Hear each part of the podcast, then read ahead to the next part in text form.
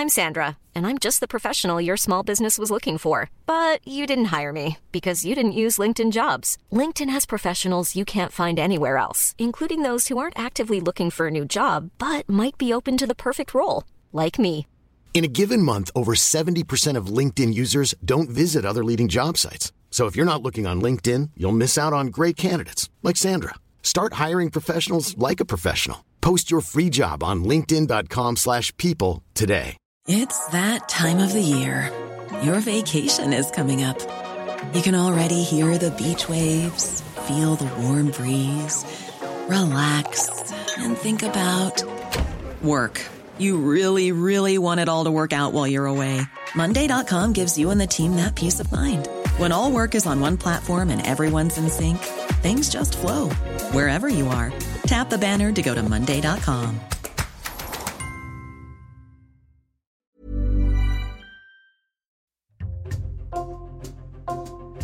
Bonjour, c'est Jules Lavie pour Code Source, le podcast d'actualité du Parisien. À 23 ans, Yannick Noah remporte Roland Garros, l'un des quatre tournois de tennis les plus prestigieux au monde, l'un des quatre tournois du Grand Chelem. Depuis, Marie Pierce a remporté Roland Garros en 2000, mais chez les hommes, aucun Français ne s'est imposé porte d'Auteuil.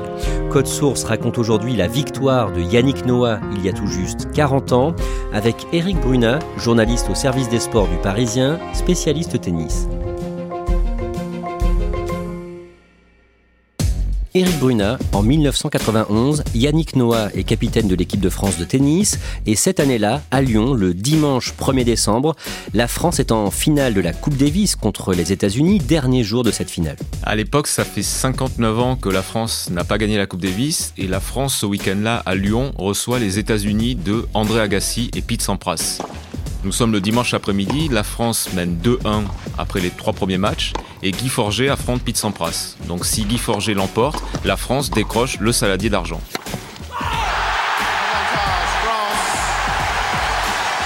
Silence, s'il vous plaît. Merci.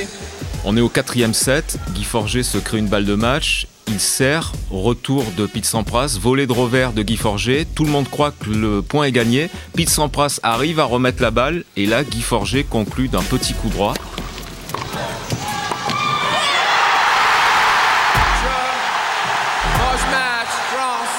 Et c'est l'extase, euh, tout le monde se jette sur lui, euh, Yannick Noah le premier, Henri Lecomte qui faisait partie de l'équipe à l'époque. La France est en ébullition. Henri Lecomte est ici, euh, tout en larmes. C'est fabuleux, c'est fabuleux. Qui vient de nous dire c'est le plus grand jour de sa vie. J'ai même aussi, je peux pas m'arrêter de pleurer. Et le souvenir extraordinaire de cette journée-là, de cette soirée-là, c'est tout un stade qui va chanter Saga Africa, qui à l'époque est l'hymne du chanteur Yannick Noah, qui vient de sortir quelques semaines auparavant. Et toute l'équipe de France se lance dans une folle sarabande, fait une énorme chenille sur le, dans le Palais des Sports. Et la France chante Saga Africa avec Noah et les siens. Saga. Attention. Saga. Ambiance. Saga. Éric Brunat, aujourd'hui vous allez nous raconter la victoire qui a permis à Yannick Noah d'entrer dans la légende du sport en France, sa victoire à Roland Garros en 1983.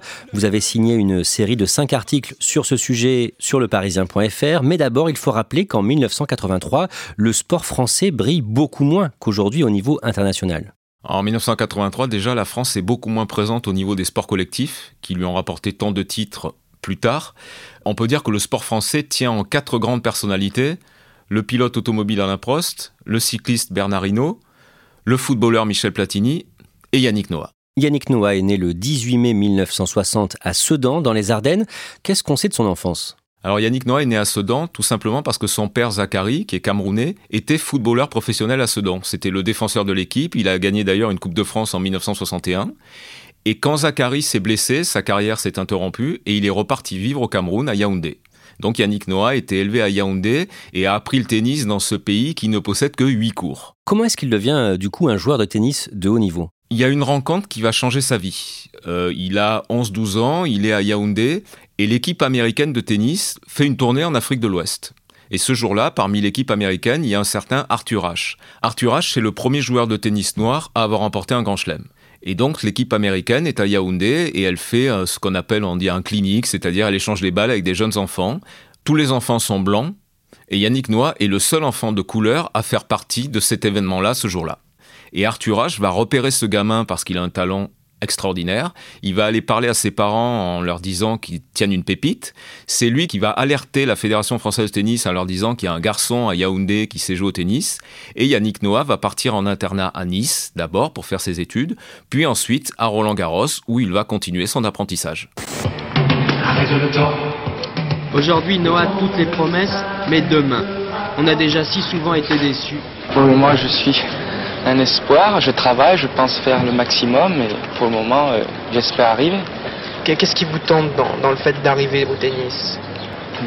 Gagner des matchs, être une idole, c'est toujours. euh, c'est pas négligeable. Enfin, gagner de l'argent, gagner bien sa vie et puis arriver à, à mon but, quoi, que je me suis donné. C'est-à-dire être euh, au moins dans les 10 meilleurs joueurs mondiaux. Noah rêve au futur, à ce central de Roland Garros, où un jour peut-être, devant des milliers de spectateurs, il gagnera la balle de match de la finale. En 1983, Yannick Noah fait partie du top 10 mondial, mais au mois de mars, au tournoi de Monte-Carlo, il perd en quart de finale un match qui était à sa portée contre un très bon joueur espagnol. Oui, ce jour-là, il affronte Manuel Orantes, qui a été un grand joueur espagnol des années 70, mais qui n'a plus le lustre d'antan. Et il fait un, un non-match, c'est-à-dire il montre une attitude de frustration, la tête basse, un mauvais comportement, ce qui énerve son entraîneur de l'époque, qui s'appelle Patrice Agelower. Et donc, à la fin du match, Patrice Agelower va lui passer un savon. Qu'est-ce qu'il lui dit? Bah, Il lui dit, Yannick, euh, bon, ça peut pas continuer comme ça, et surtout, Roland Garros, c'est ton rêve. C'est la raison pour laquelle tu joues au tennis, donc tu as tout pour le gagner, mais il faut faire les efforts. Il nous reste six semaines, il faut faire tous les efforts, se mettre un peu en mode combat. Après Monte-Carlo, l'entraîneur laisse son joueur aller seul au tournoi de Lisbonne au Portugal du 4 au 10 avril. Et ça se passe plutôt bien. Euh, Yannick Noah est en autogestion, il arrive jusqu'en finale, et en finale, il perd contre Mats Wilander en ayant eu deux balles de match. Mais on sent que la machine est lancée. Le Suédois Mats Wilander, qu'est-ce qu'il représente à ce moment-là? Wilander, c'est déjà un des meilleurs joueurs du monde parce qu'il a remporté Roland Garros l'année d'avant et il n'avait que 17 ans et 9 mois. Dans les semaines qui suivent, Yannick Noah confirme qu'il est en forme. Après Lisbonne, il va gagner à Madrid et surtout à Hambourg, où il bat Wilander en quart de finale, ce qui sur le plan mental est très important, et ensuite il s'impose contre Higueras en finale. Roland Garros 1983 va se disputer du 23 mai au 5 juin, porte d'Auteuil à Paris. Au début de ce tournoi, qui sont les favoris, Eric Bruna De qui on parle? On parle forcément de Mats Wilander, puisqu'il est le tenant du titre. On parle d'Ivan Lendl, qui deux ans plus tôt a fait une finale mémorable contre Borg, qu'il a perdu. On parle de John McEnroe et Jimmy Connors, donc les Américains, et on parle de Yannick Noah. On se dit vraiment qu'il a une chance, qu'il peut faire quelque chose? On se dit qu'il a une chance, à l'époque il est numéro 6 mondial et il a beaucoup d'atouts pour réussir à Roland Garros. Yannick Noah est déjà une grande star à ce moment-là, tous les journalistes s'intéressent à lui. Eric Bruna, que fait-il avec son coach avant l'événement pour euh, préparer Roland Garros? Il décide de se cacher. Yannick Noah possède une maison en Nainville-les-Roches dans l'Essonne et son coach lui dit on n'a qu'à aller se planquer là-bas, on va trouver un petit club et on va se mettre au vert, mais sans que personne soit au courant. Donc il va contacter le président du club de La Rochette, près de Melun, se mettre d'accord avec le président du club pour disposer d'un cours couvert et, d'un cours extérieur en terre battue. Et pendant une semaine, ils vont arriver tous les deux à garder le secret et à s'entraîner euh, tous les jours euh, à Nainville-les-Roches. Est-ce que Yannick Noah et son entraîneur sont confiants? Après cette grosse semaine de préparation, ils sont plutôt confiants, à tel point que quand Yannick Noah vient à Roland Garros faire sa traditionnelle conférence de presse d'avant-tournoi, son entraîneur, qui n'est pourtant pas toujours extrêmement optimiste, va dire celui qui battra Yannick sur ce tournoi devra vraiment être très très fort. Yannick Noah entre dans la compétition le mardi 24 mai face à un joueur suédois, un certain Anders Jarid, qui l'écarte en trois manches, 6-1, 6-0, 6-2. Dans les entraînements qui suivent, l'entraîneur veut ménager son joueur, mais Yannick Noah, lui, veut s'entraîner à fond. En temps normal, le credo de Patrice Agelower, c'est plutôt no pain, no gain. C'est-à-dire, tu travailles dur et tu auras les résultats qui vont avec. Mais sur ce début de Roland Garros, sa seule crainte, c'est de voir Yannick Noah se blesser. Et Noah, lui, veut continuer de s'entraîner à fond. Donc, à l'entraînement, il y a des gros chariots de balles et Agelower envoie les balles pour faire taper Noah.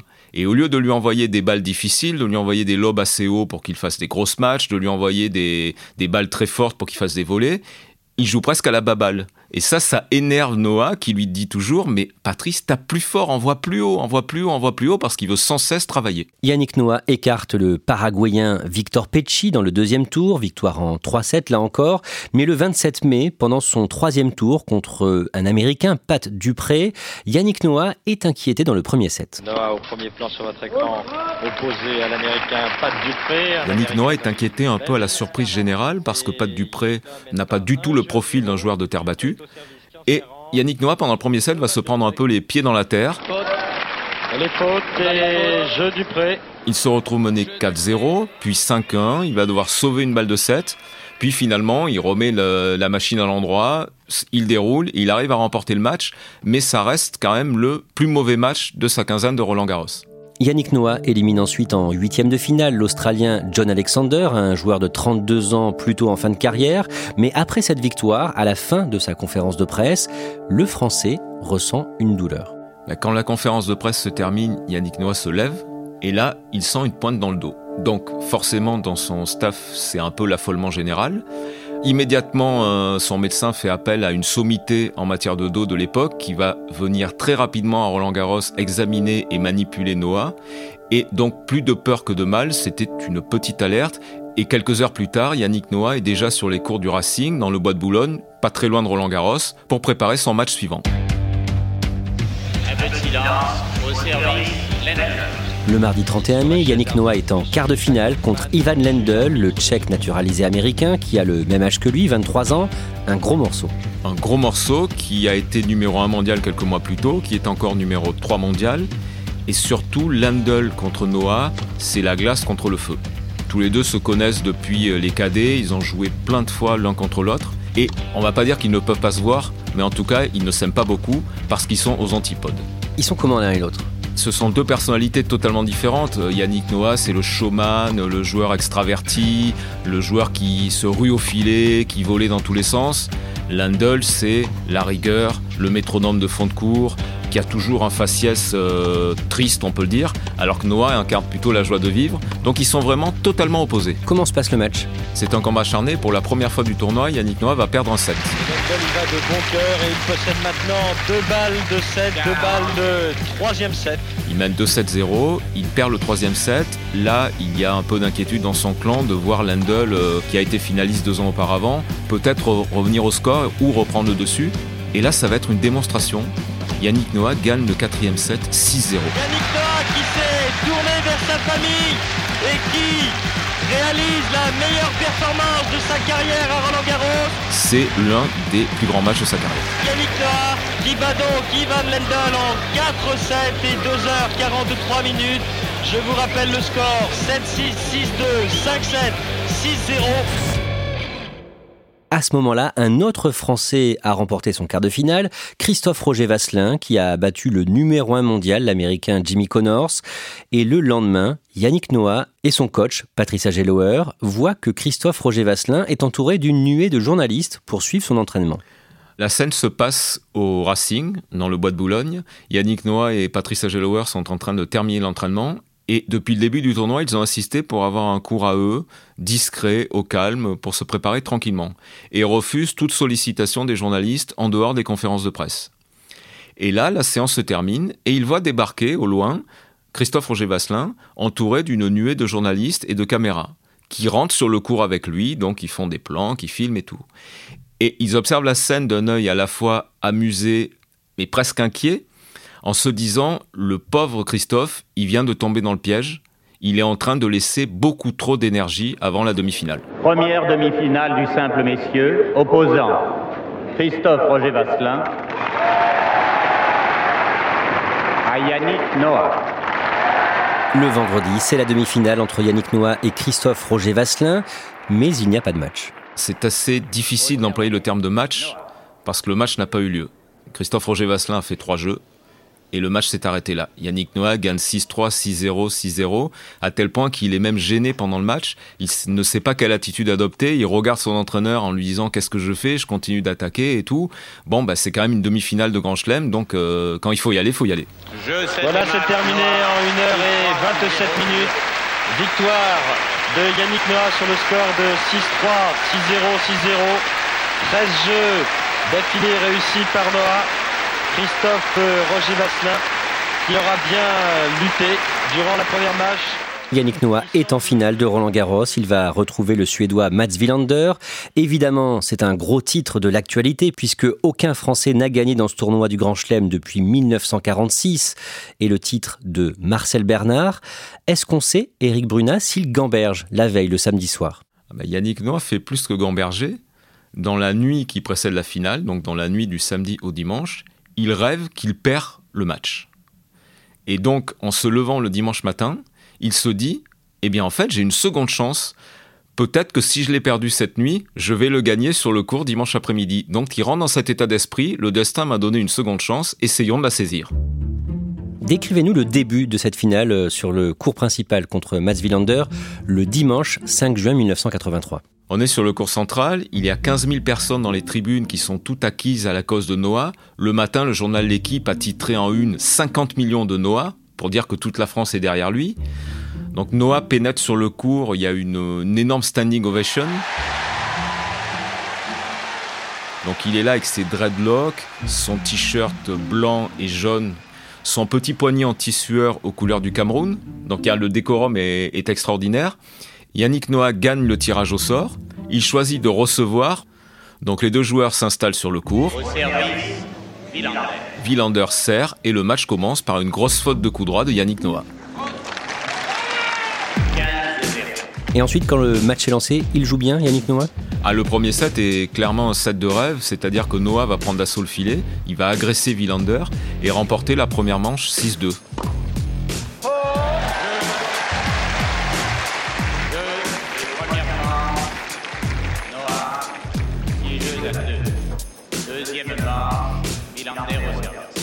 Ensuite, le combat s'équilibre dans le deuxième set, mais Noah reste encore bien devant et remporte le deuxième set 7-5. À la fin du troisième set, le Suédois fait un peu douter le Français. Parce que les deux joueurs arrivent au tie-break, à 6 partout, et Villander, il faut savoir que ce n'est pas n'importe qui, parce que c'est d'une part le tenant du titre, mais surtout il vient de jouer 13 matchs à Paris dans sa carrière, et il les a tous gagnés. Donc Villander est quand même un sacré client. Et Noah commence à avoir des crampes. Avec la tension, forcément, c'est plus que serré. Il arrive à se créer une balle de match. Mais Villander la sauve par un superbe lob.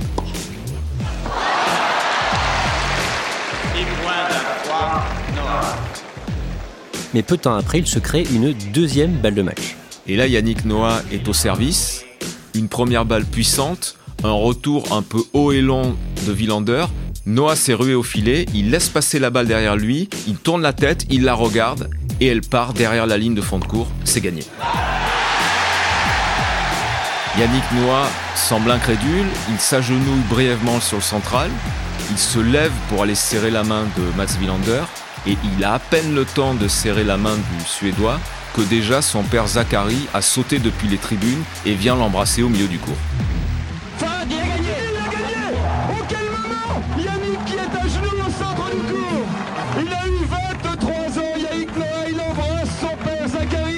Madame, Monsieur, bonsoir. 2h25 minutes. 2h25 minutes de bonheur, d'inquiétude, d'émotion, de chaleur, de sueur pour les deux joueurs qui se sont affrontés cet après-midi en finale à Roland-Garros.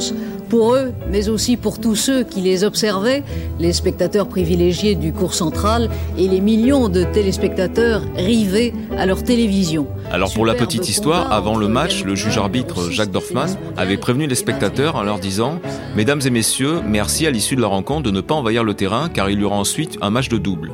Personne évidemment n'a écouté les recommandations de l'arbitre et donc le terrain est noir de monde quand Noir remporte Roland Garros.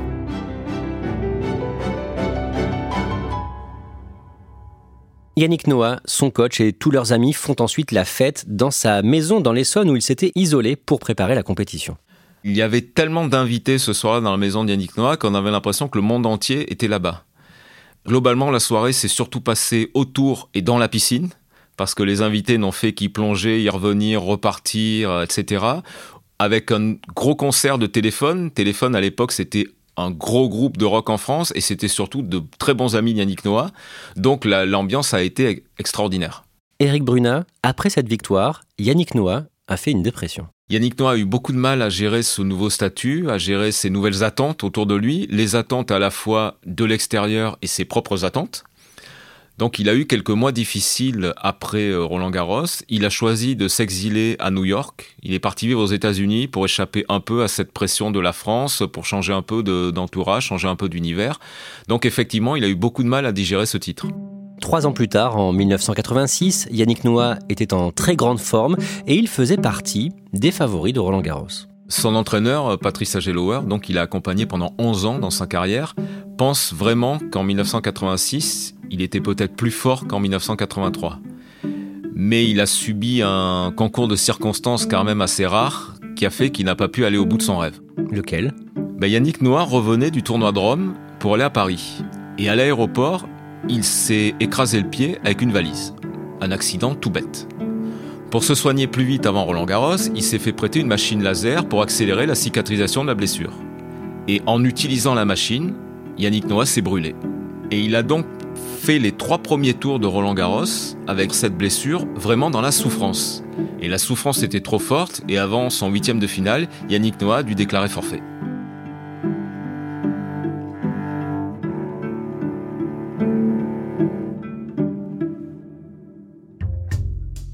Merci Eric Bruna. Cet épisode de Code Source a été produit par Raphaël Pueyo et Clara Garnier-Amouroux. Réalisation Julien Moncouquiol. Code Source est le podcast quotidien d'actualité du Parisien. Un nouvel épisode chaque soir du lundi au vendredi. Abonnez-vous sur une application audio comme Apple Podcast, Google Podcast, Spotify ou encore Amazon pour nous retrouver plus facilement. Vous pouvez nous écrire directement code source at leparisien.fr.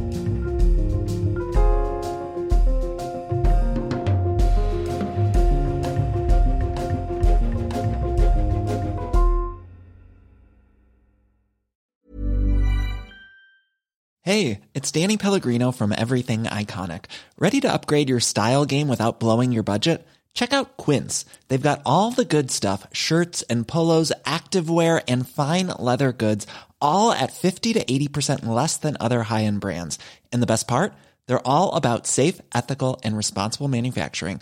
Get that luxury vibe without the luxury price tag. Hit up quince.com slash upgrade for free shipping and 365 day returns on your next order. That's quince.com slash upgrade.